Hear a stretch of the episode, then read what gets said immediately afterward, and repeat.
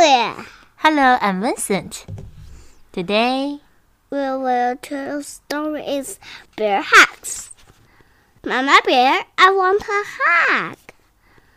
A big hug, a small hug, a growing very tall hug.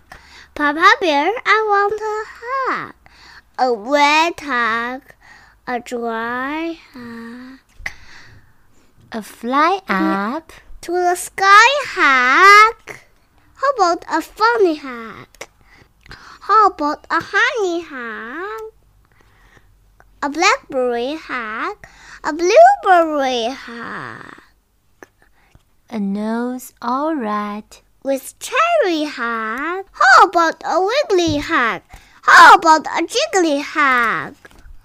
Wait! I know the hug that's best for me. A hug for three. 走走走，咱们去找爸爸。 Hmm. Okay, the end.